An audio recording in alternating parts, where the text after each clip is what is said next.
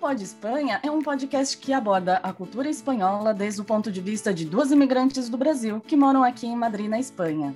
O nosso objetivo é levar fatos curiosos, interessantes e engraçados a partir da nossa vivência em outra cultura às pessoas, né, a você que tem interesse em saber mais como é a vida aqui na Espanha. E antes de finalizar cada episódio, a gente vai trazer uma dica para quem está aprendendo espanhol. Pode ser uma dica relacionada à gramática, vocabulário. Vamos trazer também uma polêmica relacionada à cultura espanhola e uma palavra que não tem uma tradução direta ao outro idioma. Muito bem, muito bem. Pois então, Lê, eu quero fazer uma pequena entrevista com você. Vamos lá? Você topa? Ai, eu tô preparada. Pode começar, Cris. Então tá, porque assim também os nossos ouvintes conhecem um pouquinho de você, né? Sim, com certeza. Então eu te pergunto, Lê, pergunto, de onde você é e por que Espanha? Olha, eu sou de, do interior de São Paulo, muito uma cidade muito próxima da capital, que se chama Cajamar. Inclusive, tem aí uma curiosidade que aqui na Espanha tem um banco com o mesmo nome da minha cidade, que é Cajamar. Só muda a pronúncia, mas a escrita é a mesma. E eu cheguei aqui na Espanha em, no, em outubro de 2017. Hoje a gente está já em abril de 2021, então faz um pouquinho, faz três anos e meio que eu estou aqui, porque eu casei com um espanhol. É, a gente se conheceu no Brasil em uma festa, ficamos uhum. juntos dois anos é, no Brasil, e quando ele teve que vir para a Espanha, eu fiquei no Brasil me preparando para migrar, migrar para cá por três meses. Então, uhum. comecei a aprender espanhol sozinha, né, por conta própria, aproveitei o máximo que eu pude da minha família e até também juntar um pouquinho de dinheiro para trazer para cá, né? Então eu cheguei aqui já não tão crua no sentido de não conseguir me virar com, com o idioma. Ah, que legal! Nossa, que história interessante! E quando você diz juntar um pouquinho de dinheiro, então em que setor você trabalha? Ou trabalhava, não sei? Então, como é, eu vim, cheguei aqui sem ter os documentos para poder trabalhar legalmente aqui na Espanha, eu continuei sendo autônoma, né? Sendo freelancer, fazendo tradução e mandando as minhas traduções por e-mail para o Brasil e me fazia, um, me transferia o dinheiro aqui para a Espanha para me manter aqui. Fiquei assim por uns dois anos até eu conseguir os papéis. E assim que eu consegui a, a, papelada, eu já comecei a procurar trabalho aqui. E eu não sei te falar se foi sorte ou se, o que, que aconteceu, mas em pouquíssimo tempo eu consegui um trabalho que é, é fazer reservas hoteleiras para uma cadeia aqui espanhola. Então já faz um pouco mais de dois anos que eu trabalho para essa empresa, fazendo reservas em inglês, português e espanhol. Gente, já faz dois anos. Outro dia você estava me falando que você estava começando a trabalhar nessa empresa. Olha como o tempo voa, hein? Legal.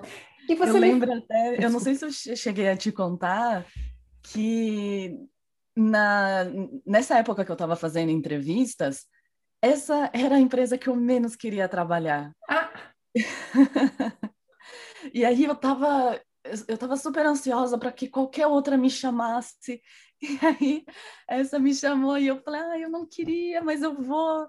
E, e eu queria sair, assim, porque para mim era muito difícil entender, porque eram muitas, muita, muita informação. Imagina, são muitos hotéis no mundo inteiro, era uma coisa super nova para mim. E eu chegava em casa e falava, eu não quero mais continuar. E o meu marido era igual mãe falando para criança que tem que estudar e não, você vai conseguir, você vai conseguir, vai, é, continua indo. E aí eu fui, no fim, não que me apaixonei pelo trabalho, mas acabei pegando gosto e eu até até gosto de trabalhar agora nessa empresa. Ainda bem, ainda bem que você continuou. E você estava dizendo que você fala muitos idiomas. Conta para mim os idiomas que você diz e, e essa paixão pelos idiomas. Me conta um pouquinho dessa sua história, por favor. Com 20 anos, eu fui morar nos Estados Unidos. Fui fazer um intercâmbio que se chama Au Pair, não sei se você conhece, que uhum. é um uhum. programa de trabalhar em casa de família cuidando de crianças. Assim você aprende o idioma, né? Fica imerso na cultura. E aí eu fiquei lá nos Estados Unidos por uns dois anos e meio. Trabalhei como babá, trabalhei em restaurante e sempre segui estudando lá. E eu sempre fui muito apaixonada pelo idioma, é, pelo, pelo inglês, porque desde criança eu gostava de assistir filmes e é, escutar músicas em inglês, entender o que, que eles estavam falando. É, voltei para o Brasil, fui dar aula de inglês, me matriculei para fazer a faculdade de tradução, né, em, é, tradução e intérprete, e trabalhei nessa área. E né, meio que fui obrigada, dizendo assim, a aprender espanhol. E também e gosto muito, né, de, dos idiomas, das curiosidades, tanto que eu acho o seu canal no Instagram muito interessante com as curiosidades que você traz, né, por ter muita, muita informação que é, eu não conhecia, eu vou aprendendo, e por você abordar de uma maneira muito fácil e muito realista. Então, eu acabo me identificando e absorvendo o que, que você acaba abordando lá no canal. Ah, que legal, ainda bem que você se apaixonou pelo idioma. Olha, nós aqui na Espanha, eu e você, né? Imagina, a gente não teria o contato que a gente tem. Depois eu vou contar como é que a gente se conheceu, mas daqui a pouco, vamos contar primeiro da Lê. E Lê, por que o podcast? Agora, primeiro, antes de, antes de você responder, gente, um dia a Letícia falou assim para mim: Cris, estou pensando em fazer um podcast. Eu, que legal! Qual é o tema? Tal, tal, tal. Ah, eu também estou pensando em fazer um podcast. E aí, vamos fazer junto? Falei, vamos. E a gente está aqui, né? Mas por que o podcast, Lê? Ah, na verdade, Cris, eu tinha me convidado para ser a sua convidada caso um dia você fizesse um podcast. É que a gente estava conversando, eu lembro que eu estava na cozinha e a gente ficou um tempão batendo papo, e essa é, foi assim como uma insinuação das duas, né? É, eu falei, ah, um dia que você fizer um podcast, porque eu nunca imaginava ter o meu próprio, mas eu via você fazendo isso. Então eu falei, ah, o dia que você fizer um, me convida, que eu ia querer participar. E aí você falou, ah, vamos fazer nós duas juntas. E eu, sério, olha, que, que legal. Então você me deu um prazo de umas duas semanas, é, né, para é, fazer um, um briefing de como, de qual seria a ideia. E aí eu comecei, me empolguei. acho que a gente me empolguei tanto que acho que a gente deve ter episódio para fazer durante o ano inteiro. Com certeza, isso é engraçado, né? Porque eu acho que foram os planetas que se alinharam. Porque, na verdade, eu queria muito fazer um podcast, mas eu falei, gente, é um trabalho, é bastante coisa, a gente tem que. Né, você não vai ficar aqui batendo papo, só batendo papo, você tem mais ou menos uma estrutura para fazer, e tem toda a edição e tudo isso. E eu, gente, que legal, eu já fiz podcast, já fiz 30 episódios de um podcast e tal. Eu falei, quero começar de novo. E quando você veio com essa ideia, eu falei, olha que legal. Então, é, era como, agora eu estou descobrindo que, na verdade, você falou se você fizer um podcast, porque essa ideia já estava no forno, sabe? Já estava um no gatilho. forno. Quê? Eu te dei um gatilho para apertar e foi, foi. E na verdade, como é, veio a pandemia, né? Eu falei, a gente não quer mais deixar nada para depois. Vamos agora. Pum, papum. E a gente está aqui, né? Eu adoro podcast. Então, eu acho que eu escuto pelo menos dois episódios de podcasts diferentes do Brasil. E isso me dá a sensação de é, matar um pouquinho da saudade, né, da, uhum. do, do, nosso país. Uhum. De escutar as pessoas falando sobre o que está acontecendo lá, e a maneira que é, eu escuto eles falando é como se eu tivesse numa, num bar escutando a mesa do lado conversar e querer fazer parte dessa mesa. Ah, que e gostoso!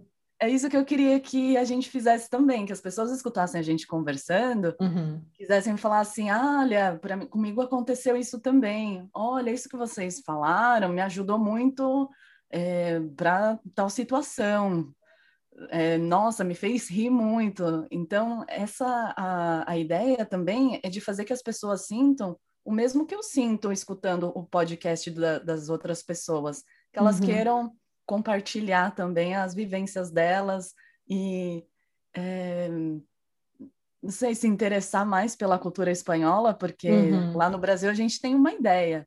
Sim. Né? Chega aqui, você vê que tem, é, apesar de da gente ter muita influência da, da cultura espanhola, uhum. muita coisa que só estando aqui para saber que espanhol não come paella todos os dias, não é o arroz deles, Exato. não tomam sangria todos os dias como se fosse um suco de laranja, né? E, e aí a gente vai aprendendo, vai vivenciando, só vivenciando, né? Para uhum. desmistificar todas as, as ideias que a gente tem aqui da cultura. Ah, pois eu quero aproveitar também, o que você está dizendo, eu também sinto muita familiaridade com o podcast, na verdade, ou a rádio, né? Sempre esteve presente na minha vida, por isso que eu gosto muito de podcast. E, e o que eu sinto com as pessoas que eu ouço é, dos podcasts é que parece que a pessoa está na minha casa, é uma amiga minha. E essa é essa ideia que eu quero também transmitir. Eu acho que a gente está sintonizado. É mais ou menos essa ideia, né? Tipo, olha que gostoso, uma pessoa aqui próxima de mim falando no meu ouvido, né? Porque muitas vezes a gente ouve podcast com o fone, né? A gente está conversando com a pessoa, né? É, e também, como você está aqui há mais de 10 anos, eu cheguei há quatro anos, há três anos e meio, né?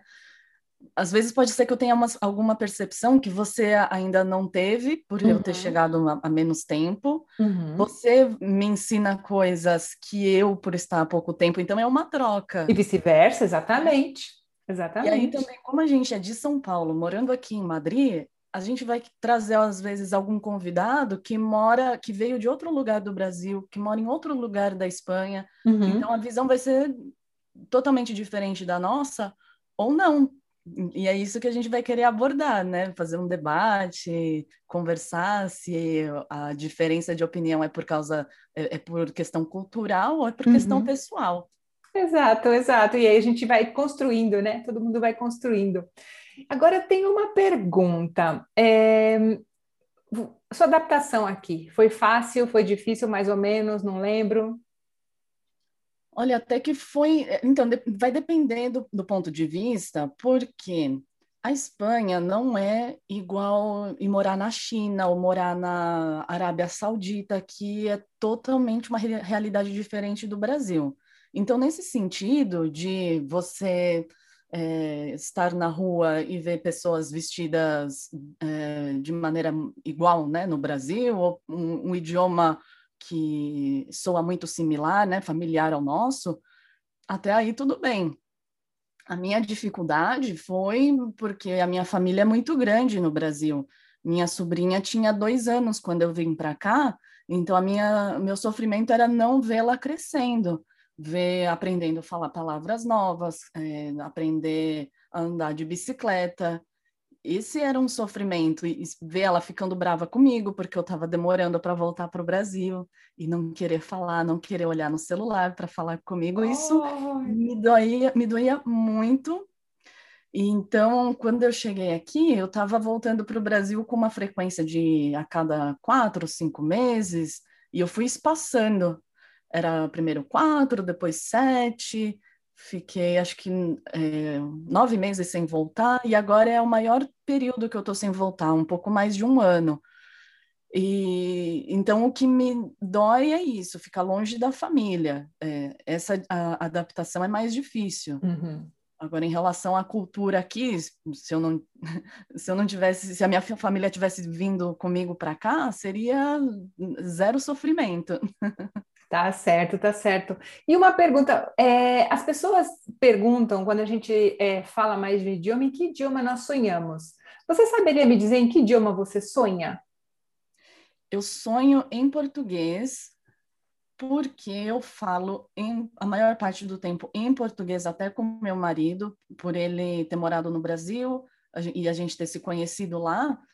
Até hoje eu converso com ele em português e ele me responde em espanhol. Uhum. E eu uhum. sonho muito com a minha família. Uhum. Então eu vejo eles falando em português. Tá certo, dá certo. Que identificação. Eu não saberia dizer em que idioma que eu sonho. Que engraçado isso, né? Engraçado. É, deixa eu ver aqui mais. É, quando você vai para o Brasil, né? Essa sensação que você tem quando chega lá é assim: nossa, tá tudo igual, nossa, tá tudo diferente. Como é para você? É, às vezes me dá a sensação de ter apertado play, uh, ter apertado pause e volto para lá e aperto play, porque dá uma continuidade da onde eu parei. É, então, por exemplo, São Paulo, se eu passar, chego do aeroporto, passo toda a marginal até chegar na minha casa, hum, tá tudo igual. Chegando em casa e vendo que alguma coisa foi reformada, é, é a mesma comida, é a mesma, o mesmo sentimento de que a minha mãe me, me transmite, né, de, de filha caçula e de querer mimar. Então, essa sensação é como se eu nunca tivesse saído de lá, né? De, da preocupação da minha mãe. Então, mesmo se eu estou morando aqui e ela não sabe o que, que eu estou fazendo, porque ela não vai, eu não vou falar para ela, olha, eu estou voltando para casa agora, eh, eu vou demorar, não, não fico avisando, né? Só que se eu estou no Brasil, pode ser por uma semana, ela vai querer que eu avise se, se eu vou demorar, se ficar tarde, ela vai ficar me esperando na sala. Claro. Então é como se é, de quando é, a sensação é de quando eu tinha 20 anos, né, morando lá em casa, o tratamento da minha mãe. Claro, claro. Para ela você ainda é uma menina. Você é uma menina, né? E, e quantos irmãos você tem, Lê? Eu tenho duas irmãs mais velhas então, eu tenho uma que tem sete anos a mais do que eu e tem duas filhas, e tenho uma irmã do meio que tem cinco anos a mais que eu. Eu sou a caçulinha. E uma curiosidade, eu não sei se eu já te contei, eu fui a tentativa de ser um menino. Então, era como meus pais tiveram duas meninas, aí a, tenta, a, a esperança era de que o terceiro filho fosse um homem. Uhum. E aí foi uma tentativa um pouco frustrada. Aí chegou a Letícia e falou: Espera aí, Espera aí um momento. Aqui chegou a Letícia. Não vai é. ter menino dessa vez, gente. Sinto muito. Quem chegou aqui chegando foi a Letícia. E para quem não está vendo, Letícia, você tem uma característica física um pouco diferente da minha. Quem está vendo no vídeo, obviamente, já viu essa diferença, é, essa, essa, esse traço característico físico seu. Bom, eu sou descendente de japoneses então, sou a terceira geração, meus avós, os, meus quatro avós, né, pais de mãe e pais do meu pai, foram ao Brasil há mais de 100 anos atrás. Então, eu sou 100% japonesa de sangue e 100% brasileira de nacionalidade, por ter nascido lá. Não tenho mistura. Uhum. É, eu, eu, costumo brincar que eu tenho pedigree. Uhum. Sim. Uhum. Mas é engraçado porque você é uma típica brasileira, porque é uma brasileira que nasceu no Brasil, tem toda a cultura brasileira e ao mesmo tempo herdou a cultura da família que migrou. E você acha que o fato de você ser imigrante tem a ver com o fato de alguém da sua família ter imigrado alguma vez? Acho que foi só coincidência, porque eu sou a única né, uhum. que imigrou. Toda a minha família continua no Brasil e foi um, pura coincidência por eu ter conhecido o Pablo. Se eu tivesse conhecido outra pessoa que não tivesse origem estrangeira, eu acho que eu teria continuado no Brasil. Uhum. Tá certo, tá certo. Tem e uma... para quem não sabe, aqui na Espanha não tem muitos japoneses igual no Brasil. No Brasil, qualquer pessoa de olho puxado é apelidado de japa, mesmo sendo chinês ou coreano. E aqui já é o contrário, aqui como só tem a maioria, né, é chinês, eles olham e já pensam que eu sou chinesa e às vezes tentam ser simpáticos falando ni hao, ou já acham que eu não sei falar espanhol, então já vem falar inglês, e eu respondo espanhol e às vezes continuam respondendo em inglês. É coisas da vida, coisas da vida. Muito bem. Lê, tem alguma coisa que eu não tenha perguntado que você gostaria que os nossos ouvintes soubessem de você? Bom, eu não que você não tenha perguntado, mas só para falar um pouquinho de mim, eu adoro viajar, pra, principalmente para experimentar coisa nova de relacionada à culinária, né, a gastronomia. Só que eu gosto de viajar, mas eu não gosto de ficar muito tempo fora de casa. Uhum. Então, no máximo, uma semana viajando, só que também vai chegando a hora de o final da viagem, eu começo a ficar com vontade de voltar para casa.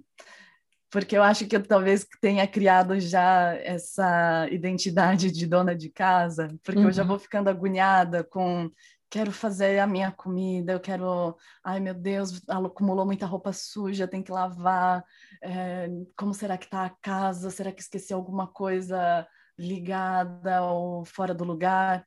Então eu já começo a ter essa vontade de voltar para casa, apesar de gostar de viajar. Uhum. Caramba, eu jamais pensei que você fosse assim nesse aspecto. Que engraçado.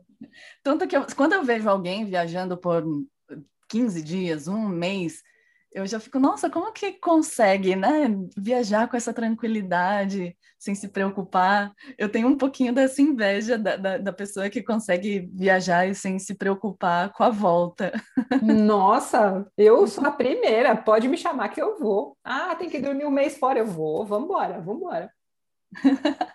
É porque todo dia tem alguma coisa nova para fazer, eu adoro, adoro. Muito bem, Lê. Uh, então tá, então agora vamos conhecer um pouquinho da Cris? Sim, e Cris, já linkando esse assunto de viagem, eu sei que você fez é, duas, é, fez o caminho de Santiago duas vezes, né? Olha, duas vezes assim, oficialmente, com o passaporte do peregrino e tal, e mais uma vez fazendo trechos soltos aqui por Madrid. Foi sim, foi sim. Então, o, Caminho de Santiago tem desde Portugal, desde a França e desde aqui da Espanha. Os três você saiu, eh, quer dizer, os dois você saiu daqui, fez o, o mesmo trajeto? Ah, então, Caminhos de Santiago, eu diria, eu não sei exatamente o número de caminhos de Santiago que, que existem, eu imagino que, assim, Olhando o mapa, deve ter uns 12, mais ou menos. Eu fiz o caminho francês, que é o caminho mais conhecido, que é o que a maioria das pessoas faz. Eu fiz desde Burgos até Santiago e depois até Finisterre, peguei um ônibus, foram 500 quilômetros. E depois eu fiz outro que é o caminho português do interior, né, que foi desde Tui a, eu ia falar hasta, até Santiago. Esse foram só cinco dias e o outro foram 25 dias. 500 quilômetros em 25 dias. Sim, mas eu parei dois dias, hein? Teve dois dias que eu não viajei, que eu fiquei no albergue mesmo. É como se fosse indo de São Paulo para Curitiba andando, não é? Pode ser, pode ser. São Paulo, Rio e mais 10, e mais 100, exatamente. É, é isso mesmo. Sim. Não. Sim, sim. Teve dois dias que eu parei para ajudar duas pessoas. Uma porque não falava, não falava espanhol, ela precisava ir no hospital e o, o médico não falava inglês. E outra uhum. também porque a menina estava passando mal e eu resolvi acompanhá-la. Sim, sim. Ficar de companhia com uma pessoa, com duas garotas diferentes. E aí você pretende fazer mais desses, desse caminho? Caminho de Santiago é igual tatuagem. Ou você faz um e para, ou você faz um e quer fazer, quer fazer, quer fazer. O caminho de Santiago não tem fim. Eu quero fazer quantos eu puder na minha vida. Tatuagem você tem também, então? Tenho duas e quero fazer pelo menos mais umas duas. É, dizem que ou a pessoa quer ficar com número par ou número ímpar, né, de tatuagem. Ah, eu não ligo para isso, não. Eu não ligo para isso, não. Eu sou uma pessoa supersticiosa, mas a superstição que me ajuda, eu sou supersticiosa. Superstição, superstição que me atrapalha, eu não sou. Por exemplo, não passe embaixo da escada que dá azar. Tô nem aí. Agora, se você falar assim para mim, Cris, passe embaixo daquela escada que vai te dar sorte. Aí eu vou. Entende? Você pega a, su a superstição. A su su ah, superstição. Você pega a superstição que mais te convém. Exato, mas a superstição para o lado positivo, né? Vou ficar, ai meu Deus, não vou passar embaixo da escada. Não passa, sei lá, né? Eu não ligo, para isso eu não ligo, não. E horóscopo, você acredita? De que signo que você é? Olha, eu sou câncer. É, dizem, eu acho que tem algumas características sim que eu acho importantes, mas tem outras que eu acho que é tudo bobagem. Da mesma história, você lê o horóscopo no jornal, se não tá legal para você, ah, esse horóscopo não vale nada. Né? Mas horóscopo não tô muito aí, não. Tô muito aí para horóscopo, não. Aqui na Espanha eu, eu, senti que as pessoas não são muito interessadas em horóscopo igual no Brasil. Não, não, de jeito nenhum. E o Brasil, o brasileiro é muito supersticioso comparando ao, ao espanhol. O espanhol sim é, mas a gente faz ritos, né? A gente se benze, a gente dá um, começa um beijo por um lado, porque senão dá azar, dá beijo por outro, é, sabe? Toca madeira. Isso não existe muito aqui, não. É bem diferente quando, a cultura. Quando você volta para o Brasil, você já vai com a chavinha de tem que dar só um beijinho ou você fica no vácuo quando vai dar o segundo beijinho? Eu vou e dou o segundo. Eu vou e dou e as pessoas pessoa, falam: assim. peraí, peraí, o que está acontecendo? Aí eu já, em dois dias, eu já me acostumo, mas eu demoro, eu demoro. Você faz as pessoas se acostumarem com a cultura daqui, em vez eu, de... eu, eu, sim, às vezes é. Às vezes eu sou um pouquinho invasiva nesse aspecto, mas, ah, gente, beijo não faz mal a ninguém, né? Beijo e abraço, tá tudo bem. Isso porque eu viajei para o Brasil antes da pandemia. Vamos ver como é que vai ser depois da pandemia, né? Como é que vai ser o mundo quando a gente puder pegar o avião e ir para lá, né? Uma vez eu levei bronca da avó do meu marido, porque eu dava, eu dou beijinho assim pro ar, né? Assim, só uhum. encostando a bochecha e fazendo um barulhinho. Mas e isso é brasileiro. Ela falou, ai, tem que dar beijinho encostando a boca, porque senão parece que está dando beijinho no ar. Exatamente, é assim mesmo, Lê. Nós não damos beijo. Mas ainda, ainda, não, ainda não me acostumei, né? Eu sei que já, a gente já está mais um ano sem dar beijinho de cumprimento, mas eu não sei, mesmo quando voltar, todo mundo tiver vacinado, eu não sei se eu vou conseguir dar beijinho de verdade. Vamos esperar, vamos esperar. Ai, eu fico com medo de borrar a pessoa de batom. Uhum. E Cris, você veio para cá porque você tem uma é, uma ascendência, descendência espanhola, né? Sim, eu sou filha de pai espanhol e minha mãe era filha de pai e mãe italianos que foram para o Brasil por causa da Primeira Guerra, né? Fugindo da Primeira Guerra. Na verdade, a minha avó, meu avô já tinha ido antes.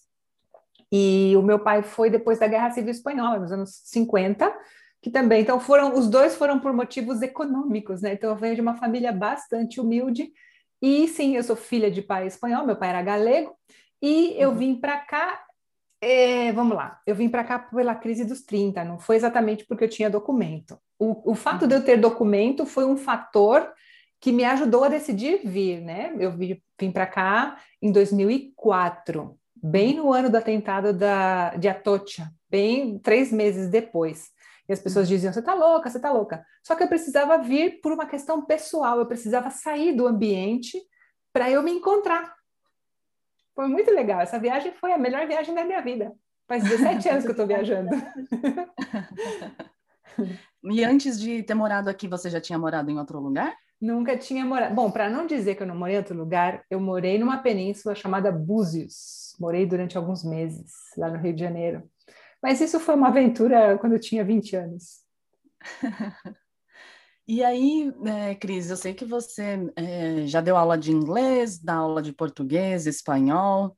Você tem interesse em aprender alguma das línguas cooficiais daqui, o galego ou é, o catalão, para ensinar também, para ser professora? Olha, eu tenho interesse em aprender sim, para ser professora, eu acho que não. Assim, num primeiro momento, não. Eu voltei a fazer faculdade, né? Estou fazendo letras espanhol na Universidade Complutense. Eu entrei no ano passado. É, e o idioma que eu, que eu aprenderia hoje seria o euskera, o basco. Eu adoraria aprender esse idioma. Vou te dizer por quê. É difícil, já sei, é difícil, tudo bem. Primeiro porque eu vou muito para o País Basco, né? Bom, antes da pandemia, eu ia muito para o País Basco, né? Pegar praia, porque as praias lá são maravilhosas, as pessoas são encantadoras. E eu acho que o idioma parece o idioma dos elfos. Eu tinha o DVD do Senhor dos Anéis, e eu lembro uhum. dos elfos falando, eu falava, gente, os bascos falam igual, é um idioma assim encantado, sabe? E aí eu gostei muito quando eu ouvi, falei, gostaria. E também pela cultura, porque quando você aprende um idioma, você aprende uma cultura, né? Uhum. É isso, eu aprenderia. O catalão eu entendo, não sou capaz de, de falar, e o, o galego eu entendo perfeitamente. galego é terminação em inho, né? Muitas vezes, muitas vezes, isso mesmo. Mas, Cris, com tanta coisa que você tem fazendo faculdade, agora com podcast, tem o seu canal no Instagram, outro, um canal no YouTube também ensinando espanhol, é, você arruma tempo para assistir uma série na Netflix ou ficar deitado olhando para o teto?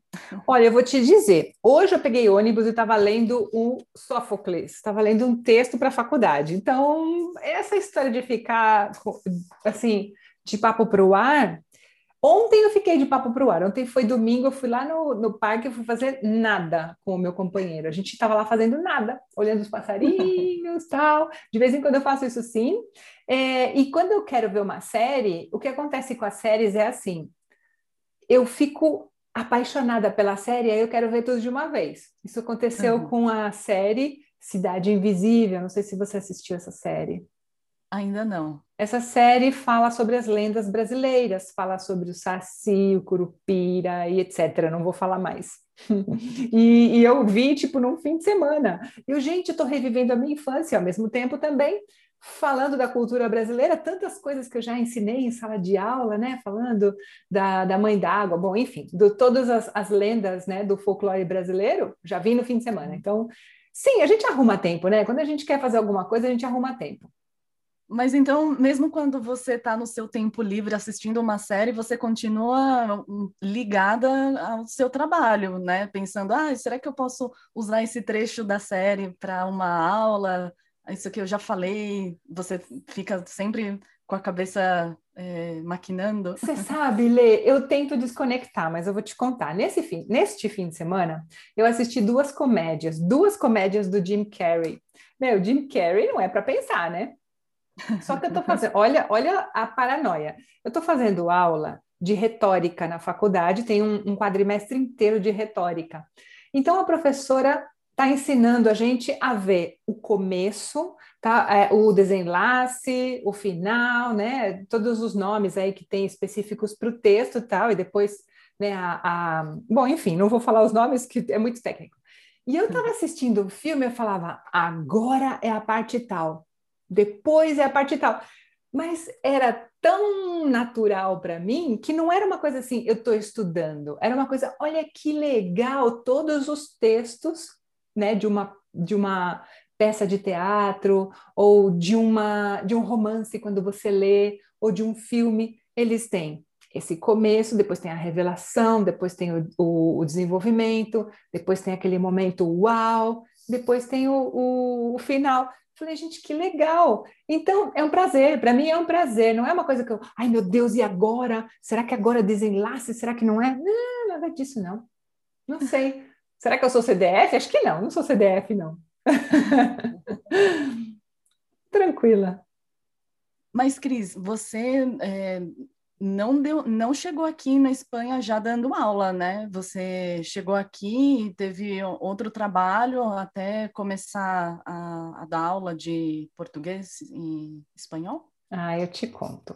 Quando eu estava no Brasil, é, eu comecei, eu morava num prédio que tinha, num condomínio, na verdade, que tinha, o meu edifício era o edifício número 22, eram tipo 7 mil pessoas no condomínio, tinha até um jornalzinho interno. E uma pessoa que trabalhava lá sabia que eu trabalhava falando inglês, trabalhava numa empresa multinacional na época e tudo. E ela sabia que eu falava inglês, ela falou: escuta, precisa de professor de inglês aqui no condomínio, você não quer dar aula? Falei, gente, eu não tenho experiência, como é que eu vou dar aula? Ah, mas com que você sabe, gente, aqui o, o, pagamento é simbólico e tal, e era realmente simbólico. Falei, por que não ajudar, né? O pessoal, um trabalho, sei lá, colaborativo. Fui, gostei. Na segunda aula, eu falei, gente, eu quero dar aula. E eu continuei trabalhando na, nas empresas, né? Eu continuei trabalhando nessa empresa, depois eu fui mandada embora, aí eu continuei em outro trabalho, consegui outro trabalho, e eu dava aula de manhã, antes de entrar no trabalho, e depois à noite, quando eu saía porque eu me separei falei, ah, gente, eu estou muito sozinha em casa, preciso ter uma ocupação e tal, me separei do meu ex. E eu comecei a dar aula e gostei. E aí eu estava em plena crise dos 30, depois da separação. E aí eu falei, ai, não sei, tem alguma coisa aí que eu quero dar um chance na minha vida. Falei o seguinte, aí eu pedi demissão para o meu chefe, eu trabalhava numa empresa de software que foi adquirida por uma empresa espanhola que se chama Indra, e aí eu uh, falei, ah, eu preciso ir, não sei o quê. Meu chefe super entendeu, a gente negociou, eu fui embora, eu falei, venho para a Espanha, aprendo melhor o inglês, que eu dava aula de inglês, volto, venho para a Espanha, tiro meu DNI, que é o documento, vou para algum país onde se fala inglês, volto já sabendo inglês, legal por ter vivido num país que fala inglês. Vim para cá, tirei meu DNI, conheci meu companheiro e não fui para nenhum país viver. Não fui para nenhum outro país. Então eu fiquei aqui porque eu conheci meu companheiro. E aí eu voltei a trabalhar no setor de marketing e comunicação, que era o setor que eu tinha trabalhado. E eu fiquei em total 16 anos, mas sempre tinha essa história de dar aula, de dar aula. Aí chegou um momento que eu falei: espera aí, eu quero ou não quero dar aula? Bati o punho na mesa e falei: eu quero dar aula. Aí eu tirei férias. Quando eu voltei das férias, eu tinha decidido. Aí eu falei com meu chefe, falei: olha, quero dar aula, não sei o quê. E a sorte é que a mãe dele era professora, ele falou: eu te entendo. Ah, e aí eu é, e aí eu também negociei com ele, e aí eu fui fazer um curso pela, por uma escola que se chama International House, um curso que se chama CELTA, né, que é um tirei um certificado pela Universidade de Cambridge. Fazendo esse curso, tirando esse certificado, no dia seguinte, literalmente, eu já estava trabalhando, dando aulas de inglês. E aí, eu, faz 10 anos que eu dou aula de inglês, só que aí eu já prestei concurso aqui duas vezes e tudo, já estudei bastante. E aí eu vi uma oportunidade, me, me ofereceram numa escola, por que, que você não dá aula de português? Falei, gente, vocês estão malucos. Eu estudei para dar aula de português, estudei para aula de inglês.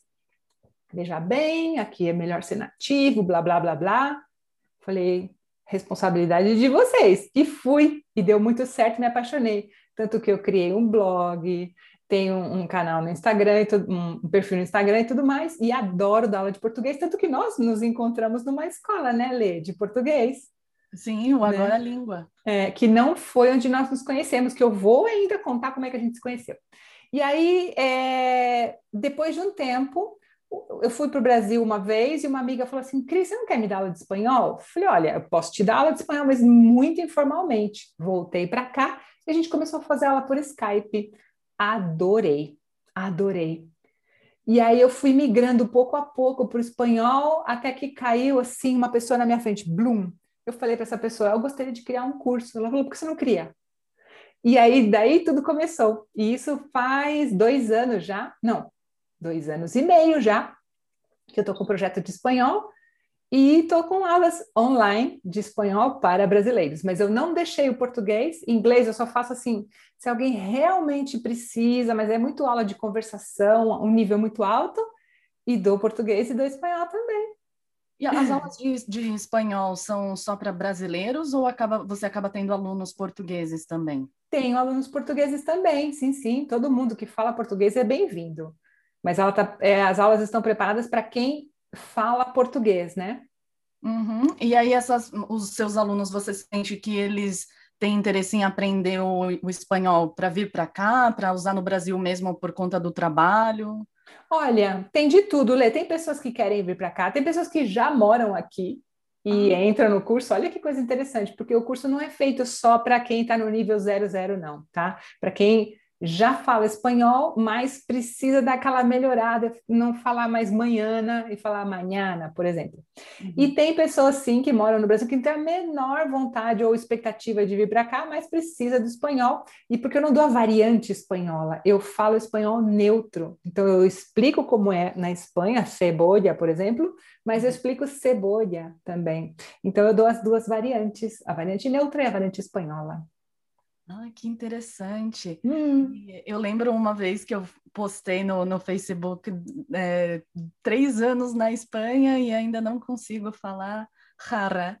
Ah. me liga que eu te explico. É verdade, é verdade, eu lembro dessa história. Nossa, Lê, eu lembro dessa história. Isso foi porque eu fui uma vez no McDonald's e tinha uma promoção de compra um desses Mac menus e ganha uma jarrinha. E aí eu fui pedir e eu não conseguia, não saía. Eu falava, eu queria, eu queria na e, e, e outra vez eu falava rahi, sabe, não saía. e aí eu voltei, eu só olhei para trás assim, né, porque o Pablo não foi comigo, ele estava dando risada de mim. Então, é, isso é uma das dificuldades para brasileiro, né? O, o J, o R. Sim. Sim, se sim. tiver os dois na mesma palavra, piorou. Ferrou-se, ferrou-se. Exatamente, exatamente. Bom, paciência, pouco a pouco a gente vai aprendendo, né?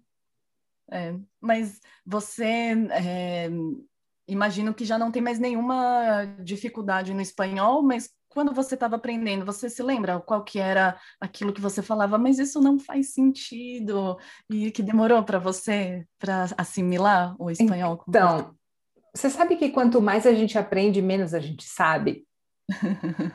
Então, cada vez que eu vou na faculdade, cada vez que eu vejo alguma regra gramatical, eu falo, gente, não é possível, não é possível que isso seja assim.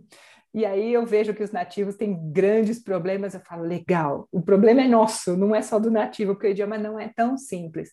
Tem uma palavra que eu ainda tenho que falar devagar, que é farolillo. Farolillo? É, eu não consigo falar rápido por causa do ro e do dio. Farolillo. Enfim, farolillo. A minha dificuldade, e eu, você me fala se eu estou errada, e eu, que, porque eu acho que deve ser para a maioria dos brasileiros, é conjugar o verbo gostar. Ah, ok. É, muitos, não. muitos brasileiros têm problema porque a gente gosta de, né? É, e a conjugação não é igual o inglês, que é o direto, né? I like, e você vai conjugar o like com o sujeito, né? Igual em português, em espanhol é outra coisa. Então, quem não, quem está aprendendo espanhol é uma dica, se atentar ao verbo gostar para não dar outro sentido totalmente o contrário do que você quer dizer. Uhum. É isso aí, é isso aí. É, tem que ficar alerta com esse verbo. É isso mesmo. Para dar um gostinho, Cris, para o pessoal que vai escutar o nosso podcast, você pode explicar qual é a diferença do, do espanhol e do castelhano? Eu posso falar que eu falo castelhano e espanhol ou eu tenho que falar que eu falo castelhano? Existe alguma diferença? Ótima pergunta, essa pergunta é clássica. É, castelhano e espanhol é a mesma coisa, é, são sinônimos. É, castelhano é o idioma que se falava em Castilha na época que a América foi descoberta. Então, o idioma que foi levado para a América era o castelhano, porque estava nascendo o espanhol que se chamava castelhano. Se você entrar na Constituição espanhola, está escrito: o idioma oficial de Espanha é o castelhano. Uhum. Aqui se fala castelhano, está na Constituição. E na América Latina, todo mundo diz que fala castelhano. Só que tem uma briga aí política entre a Constituição, olha a Constituição, e la RAE, que é a Real Academia Espanhola. Por quê? A RAE dá preferência para dizer espanhol em vez de castelhano, porque eles dizem que castelhano se dá preferência para dizer aquele dialeto falado em Castilha naquela época. Nós estamos falando do século XV. Uhum. E que atualmente nós falamos espanhol. Tanto que se você for em escolas de idiomas, você não vai ver nunca um cartaz escrito Castilian ou castelhano, sempre vai ser espanhol, né? O problema, entre aspas, é que isso remete ao país Espanha. Então, pode ser, eu estou dizendo que pode ser, não estou dizendo que é um fato, mas pode ser, de novo, terceira vez, hein? pode ser, que muitas uhum. pessoas da América Latina se sintam um pouco. Um, não sei a palavra, não sei o adjetivo aqui, porque nós estamos referindo ao idioma da Espanha, mas que uhum. quem fala esse idioma, a maioria das pessoas que fala não está na Espanha. Aqui somos o quê? 45 milhões de habitantes? E o resto? São 480 ou 490 milhões de é, falantes nativos. Aqui hum. é uma pequena parte. Então, castelhano, eles têm razão em dizer que castelhano é a maioria, mas, sinceramente, é um tema político. Uhum. Castelhano e espanhol é a mesma coisa.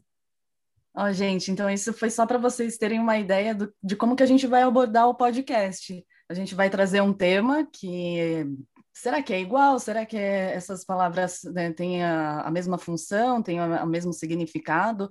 E explicar para vocês. É, além disso, a gente vai trazer outros temas né, curiosos, engraçados, contar dos nossos perrengues, alguns micos. Eu tenho vários perrengues e micos para contar. Nossa, eu também. Eu também, eu também. A gente pode, pode contar. Agora eu gostaria de contar como que nós nos conhecemos. Era uma vez, eu fazia colégio lá no Brasil, na época do meu colegial, estamos dizendo quando eu tinha 16, 15, 16, 17. Eu tinha uma amiga muito, muito amiga, que continua sendo muito amiga, que é a Érica.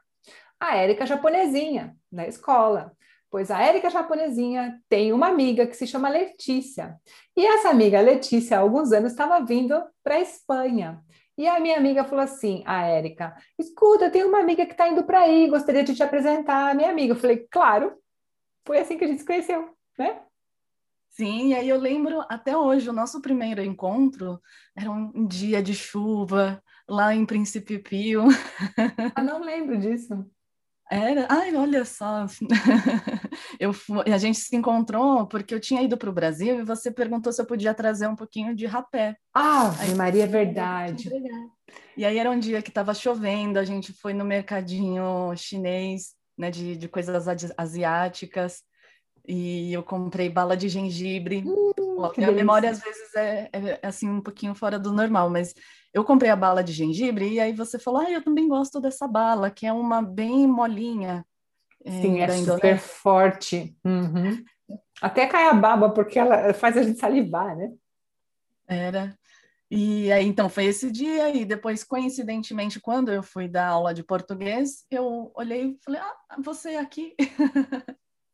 e aí você me, me ajudou muito na época, porque também eu tinha, eu era igual você, eu não tinha esse essa intenção de dar aula de português. Acabei caindo lá e, uhum. e como é que dá aula de um idioma que, é, apesar de ter tido aula né, na escola, mas muita coisa a gente vai aprendendo assim. É... Naturalmente, né? É. E aí, como que explica? É verdade. É verdade. Eu te pedia socorro. Mas a gente está aqui para isso, é, para construir, né? Para construir juntas. Sei lá, as coisas vão acontecendo, vão passando. E estamos aqui em Madrid.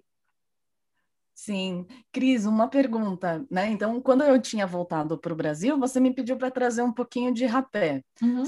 Hoje eu tivesse voltando do Brasil e a gente tivesse numa situação sem pandemia, o que, que você me pediria para trazer? até engolir. Eu te pediria, bom, claro, isso é uma coisa que a gente tem que ter muita, como se diz, muita intimidade com a pessoa para pedir. Eu pediria um bolo Puma de laranja. Ah, é? Aquele que vem com a faquinha?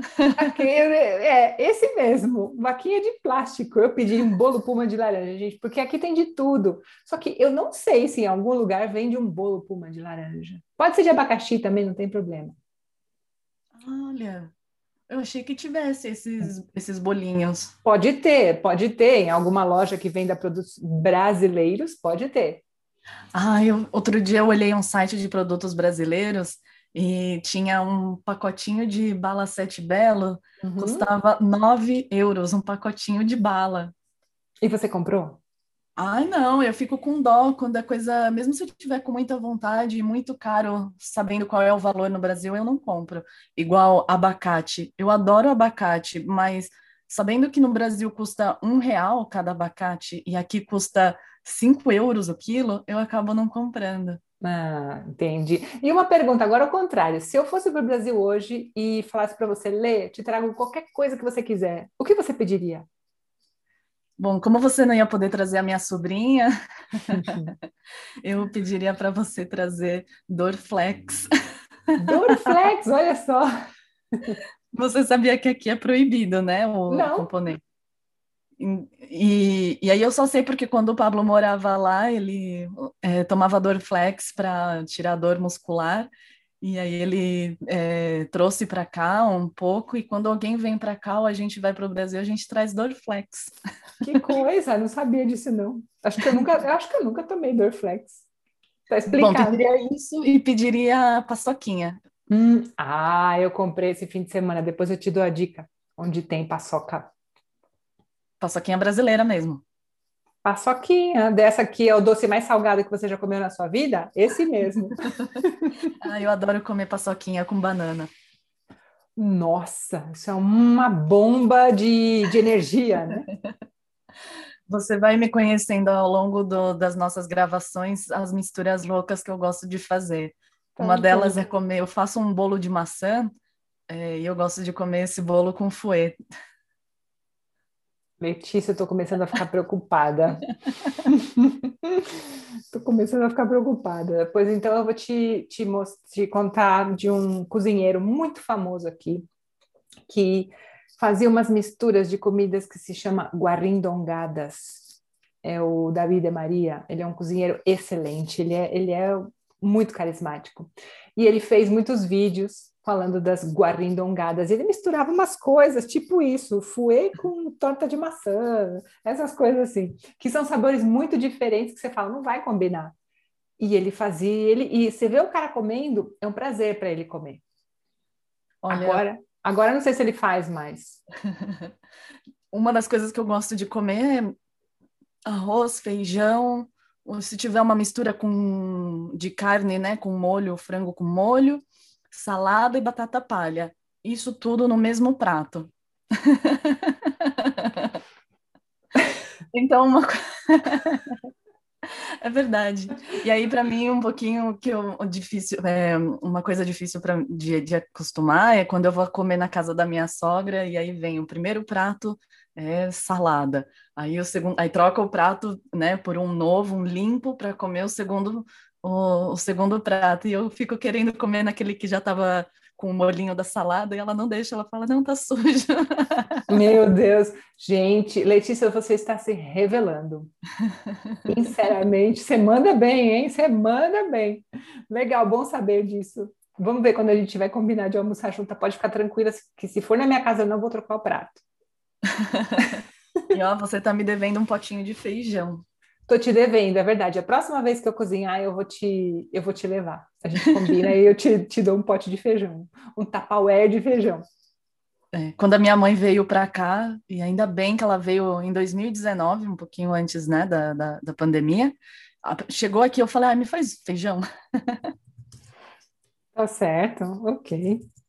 Muito bem. Lê, vamos terminando? Vamos, Cris. Acho que já deu para o pessoal conhecer bastante da gente, né? Uhum. Sobre, e sobre como vai ser o podcast. Exato. Bem descontraído, com bastante informação, bastante é, fatos curiosos e divertidos. E a gente quer que vocês participem também da nossa conversa, seja fazendo, deixando um comentário no nosso Instagram, que é Pod Espanha, com NH mesmo, uhum. ou enviando um e-mail para podespanha.gmail.com. Se vocês quiserem é, contar algum fato curioso, tiverem alguma curiosidade sobre a nossa vida aqui, é, deixa um comentário que a gente vai ficar muito feliz de responder. Exatamente. E se você está assistindo esse vídeo no YouTube, não deixe de dar o seu joinha, compartilhar, comentar, que a gente quer saber o que, que você está achando também, tá certo? Muito bem, então nos vemos no próximo episódio que já tem entrevista, certo? Sim, a gente já tem entrevista para o próximo e a gente fala, é, dá um spoiler de qual que vai ser o primeiro episódio, Cris? Vai lá, Lê, vai lá, conta. A gente vai falar sobre séries e filmes espanhóis. Quem hoje em dia não assistiu nenhuma série, né? La Casa de Papel. Quem não assistiu nenhum filme espanhol, não tem um pouquinho de interesse de vir para cá exatamente por ter assistido uma, um filme espanhol que se passa em Sevilha, em Madrid, em Barcelona. É isso aí, é isso aí. A gente tem um convidado especial que é o Caio, que ele é cineasta. Ele contou muitas coisas interessantes pra gente e vai contar para você também. Mas tem que esperar o próximo episódio, tá certo? Sim. então tá, Lê, obrigada, um beijão, um abração para todo mundo que tá é, vendo e tá ouvindo a gente. A gente se vê no próximo. Um beijinho em cada bochecha. Até mais. Tchau, tchau. Tchau, gente.